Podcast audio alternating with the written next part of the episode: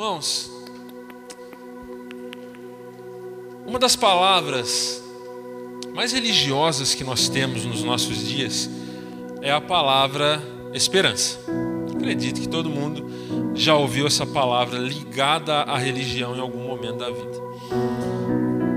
Toda religião tem como como código, como função, trazer de alguma maneira aos seus ouvintes esperança. Não é verdade? Mas não só de maneira religiosa, mas de maneira comum, a palavra esperança está presente em toda a camada da nossa sociedade, em todos os nossos dias, em tudo que nós fazemos. Por exemplo, imagine a mulher grávida que está prestes a dar à luz. A esperança dela, ela já fez todos os exames, tudo está ok. A esperança dela então é que o seu filho nasça com saúde. Mas não há nada que possa dar 100% de certeza para que essa pessoa tenha isso como concreto, embora os exames digam que sim. É preciso que a criança nasça e então se constate isso. Mas ainda assim pode dar errado. Imagine uma pessoa que tem uma doença incurável. E essa pessoa então descobriu que há um remédio novo lançado e que os testes indicaram que ele tem 70% de eficácia contra a sua doença. Qual é a esperança que essa pessoa tem? Que ao tomar esse remédio ela vai ser curada. Mas essa pessoa pode estar nos 30%, nos 30% na é verdade? Imagine você, pai e mãe, a carreira escolar do seu filho começa e a sua esperança é que surja um novo Albert Einstein por aí, não é? Ou talvez se o pedestal está muito alto, pelo menos a sua esperança talvez seja que o seu filho vá bem nos estudos, que ele estude, que ele tenha prazer por tudo isso. Mas a verdade, irmãos, é que às vezes não é isso que acontece. Às vezes nossos filhos, as pessoas que nós conhecemos, não vão ser os melhores estudantes. Não é verdade?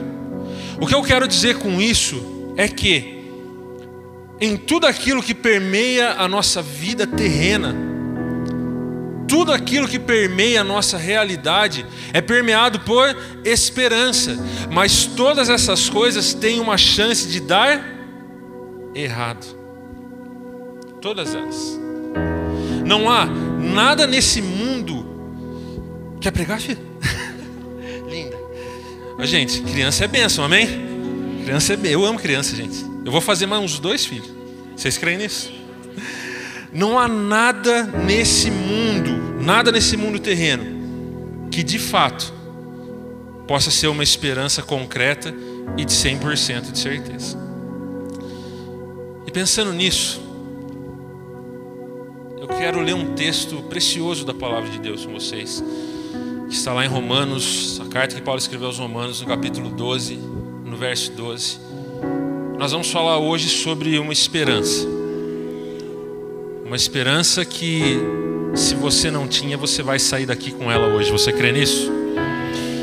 O apóstolo Paulo diz aos Romanos, capítulo 12, no verso, capítulo 12, no verso 12, ele diz assim: Alegrem-se na esperança, sejam pacientes na tribulação e perseverem na oração.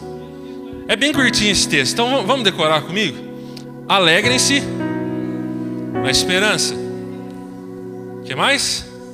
Pers. E o próximo? Irmãos, que esperança é essa que o apóstolo Paulo está falando?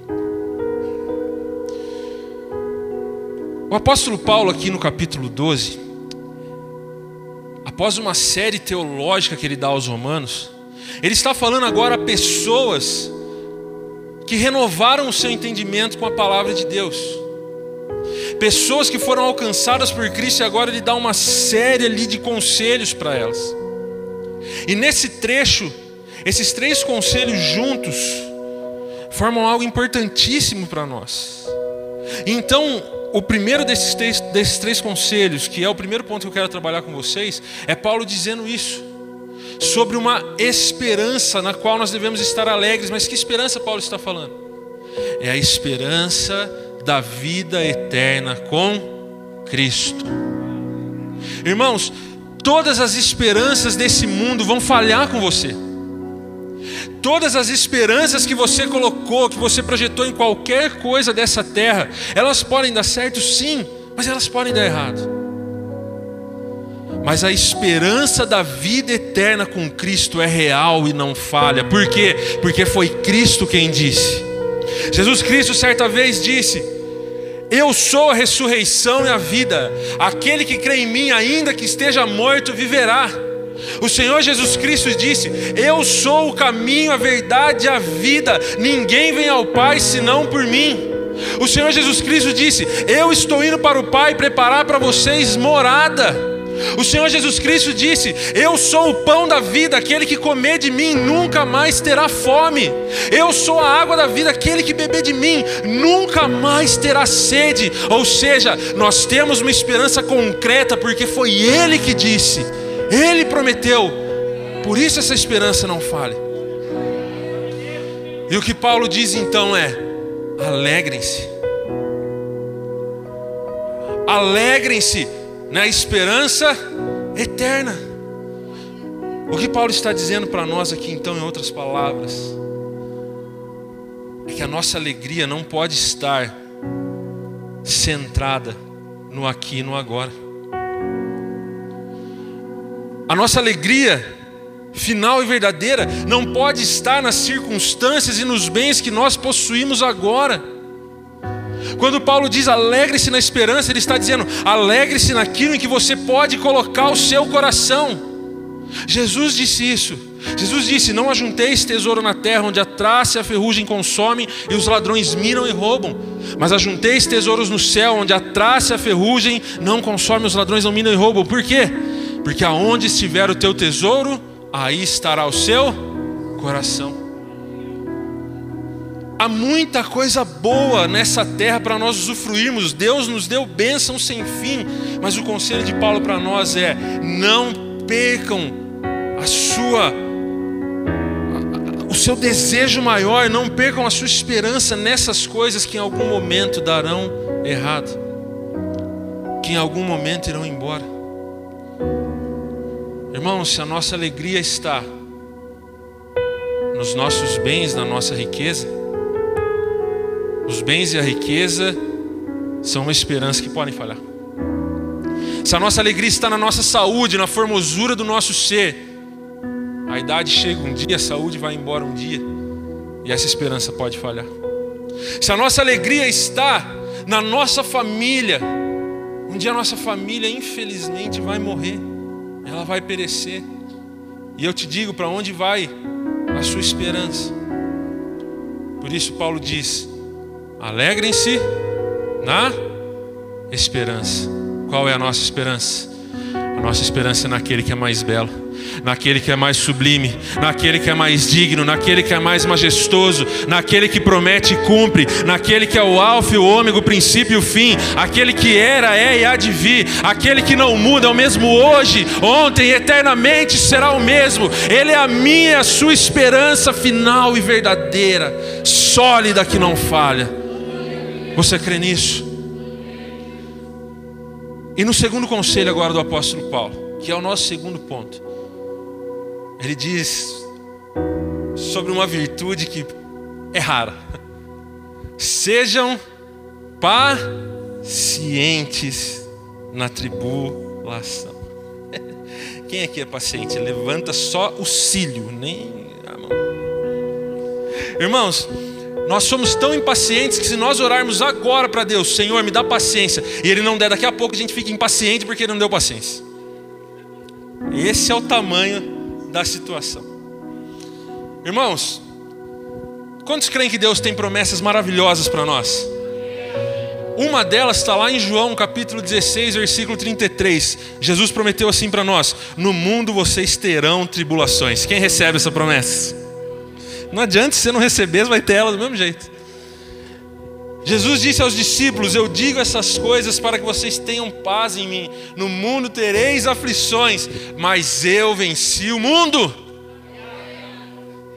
Irmãos, uma das certezas que nós temos aqui é que nós vamos ter lutas, nós vamos ter aflições, nós vamos ter batalhas tão terríveis que às vezes nós vamos desesperar da própria vida. Paulo, o apóstolo Paulo passou por isso.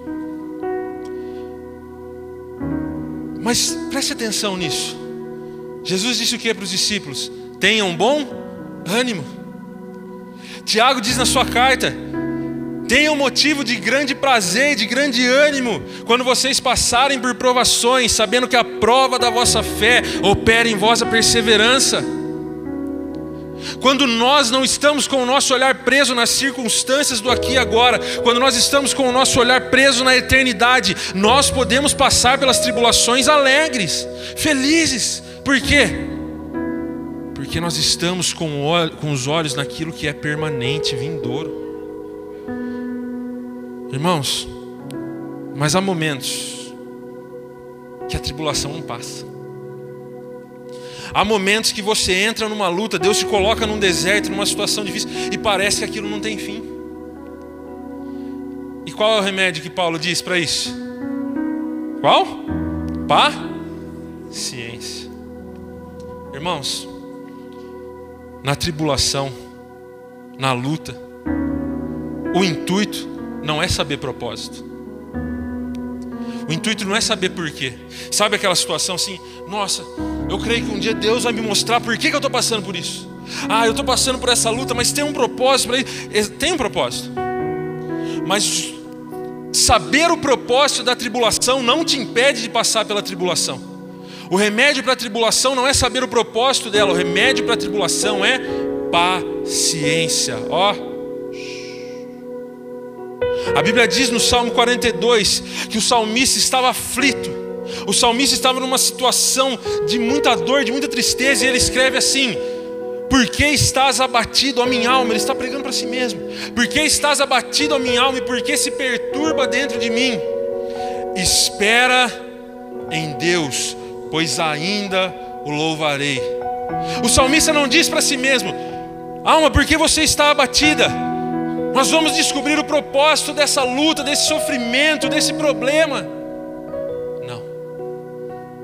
O salmista diz assim: alma, espera. Alma, espera, porque vai chegar a hora que nós vamos louvar o nosso Deus.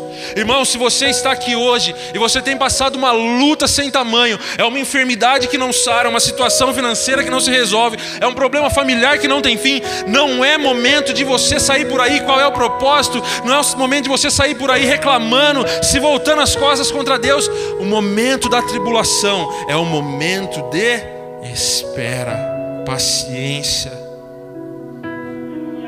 Bíblia diz: Esperei confiante no Senhor e Ele se inclinou para mim. O propósito da tribulação, irmãos, propósito da tribulação, Deus usa a tribulação para aprovação. Deus não quer usar a tribulação para destruir você, mas é para aprovar você. Mas enquanto você estiver passando pela luta, espere. Todos aqui conhecem a história de Jó, acredito eu, não é? A Bíblia diz que Jó era um homem reto, íntegro, temente a Deus e que se desviava do mal. É um baita currículo, não é?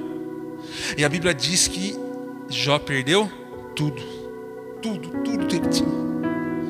Então, ao decorrer do livro de Jó, Jó faz cerca de 16 perguntas para Deus a respeito do seu sofrimento, a respeito daquela luta, daquelas percas que ele estava passando.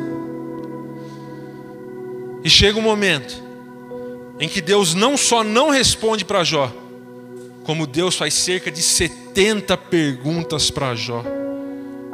Do tipo, Jó, onde você estava quando eu lancei os firmamentos da terra? Por acaso você pode medi-la, Jó? Por acaso você estendeu uma linha de medir sobre a terra? Ou seja, quando Jó estava no auge do seu sofrimento, Deus não veio dizendo para Jó por que ele estava sofrendo. Deus veio fazendo perguntas para Jó que sobrepujavam a sabedoria humana. E, e, e, a partir desse momento, Jó tirou seus olhos fixos daquele sofrimento, de uma alegria que ele não estava vendo, e ele colocou os olhos na sabedoria da providência de Deus. Meu irmão, se você está passando por tribulações, por lutas, se as tribulações têm tentado roubar a sua alegria, entenda você precisa esperar, porque Deus é muito maior, muito mais sábio. Deus sabe muito mais do que você. Deus está no controle de tudo. Então mantenha os seus olhos nele, mantenha a sua alegria na esperança eterna, no fim da tribulação a Cristo, no fim do deserto a Cristo, no fim das lutas a Cristo. Você pode perder tudo agora, mas você ganhou a Cristo. Você ganhou o bem mais precioso dessa terra. Então, no meio da tribulação, é necessário ter paciência e só a alegria em Cristo, só a alegria naquilo que é eterno, só a alegria naquilo que é mais sublime, é que nos fará seguir firmes na tribulação. Porque a tribulação, irmãos, revela as afeições do nosso coração. A tribulação revela onde estão as nossas alegrias.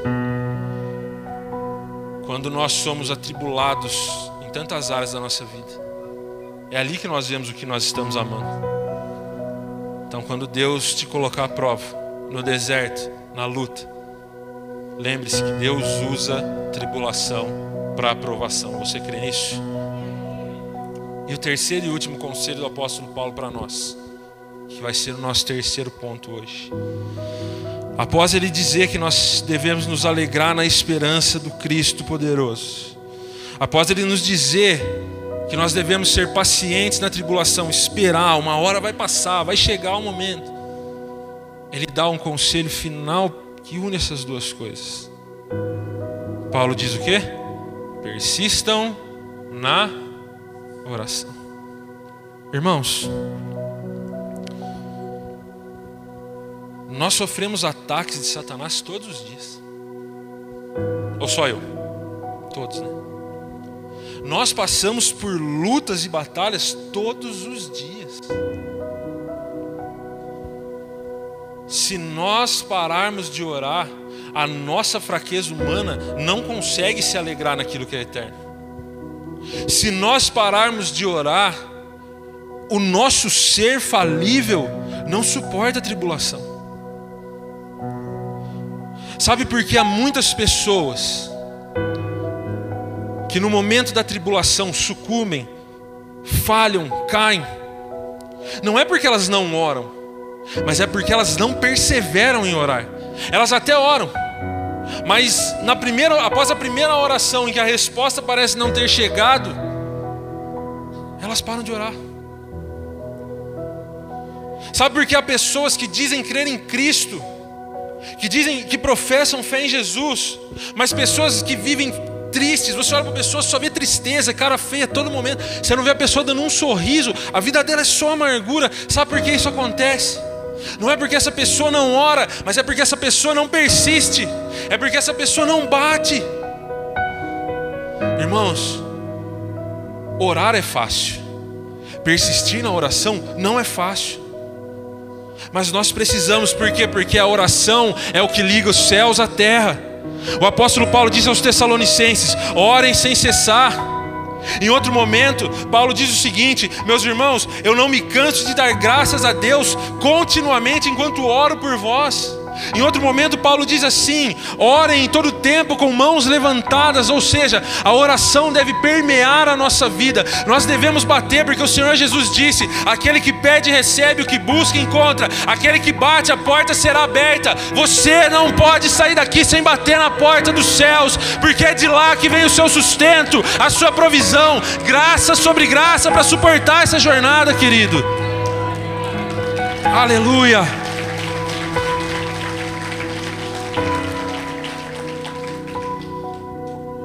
Por isso, irmãos, nós precisamos crer nisso de uma vez por todas. Alegrar-se na esperança de Cristo, às vezes não é fácil, porque o nosso coração deseja muitas coisas desse mundo.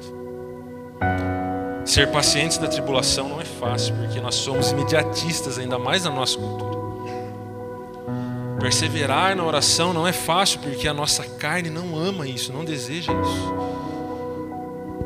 Mas irmãos, se Cristo nos salvou, se Cristo resplandeceu para nós, Ele nos capacitará a viver tudo isso. Então que você saia daqui hoje lembrando disso, lembrando desses conselhos do apóstolo Paulo. Por quê? Qual é o fim de tudo isso? Qual é a consequência final? Irmãos, lembrem-se que nós temos uma esperança que não falha. Quando você olha para esse mundo, você vê crise sem fim, você vê problemas diplomáticos, você vê doenças e mais doenças se espalhando, você vê ideologias e ideologias terríveis, satânicas se espalhando, você vê preços aumentando, você vê tudo que é ruim e parece que não tem saída, parece que tudo que temos é desesperança. Mas esse não é o maior problema. O maior problema é que em algum momento da sua vida você pecou. O maior problema é que em algum momento da sua vida você era inimigo de Cristo. E a Bíblia diz que os nossos pecados nos separavam de Deus. A Bíblia diz que nós estávamos mortos em nossos delitos e pecados. A palavra de Deus diz que não há ninguém justo, bom, que faça o bem e jamais peque. Você já nasceu sem esperança. Eu já nasci sem esperança. Mas a Bíblia diz que Deus se fez homem. Ele se humilhou. Ele vestiu a nossa roupa. Ele abriu mão da sua glória. Ele abriu mão de estar ali, naquela roda de amor com o Pai, com o Espírito Santo, com os anjos o adorando, para vir aqui vestido da nossa roupa morrer na cruz. E sabe o que ele fez? Não é que Deus te deu a chance de falar, Senhor, eu quero tua salvação. Não. A Bíblia fala que ele foi lá nas profundezas onde você estava morto e ele te tirou das profundezas. A Bíblia fala que o Pai te transportou do império das trevas e te levou para o reino do Filho do seu amor. A Bíblia diz que você estava morto nos seus pecados, você foi ressuscitado por ele. Deus te amou no momento em que você era menos amável. Deus te amou no momento em que você era mais desprezível, em que você pisava no seu sacrifício, em que você olhava e cuspia para a cruz com as suas atitudes, foi nesse momento que a esperança viva nos salvou. Então saiba disso. Essa esperança na qual você pode se alegrar hoje, ela é real, ela é verdadeira e ela morreu por você na cruz. Tudo o que você precisa para que essa esperança seja a sua alegria final para que as tribulações, as lutas da vida não sejam o seu desfecho final, mas sejam só uma passagem para essa gloriosa Canaã que nós temos. Tudo que você precisa é crer nele, é depositar unicamente a sua fé nele. Você crê nisso? Fique em pé no seu lugar, nós vamos orar. Irmãos, não há ninguém mais belo que o Senhor. Sabe, nós somos ensinados por todos os veículos de comunicação que há tantas coisas desejáveis nesse mundo que nós devemos fazer o possível e o impossível, o alcançável e o inalcançável para ter essas coisas.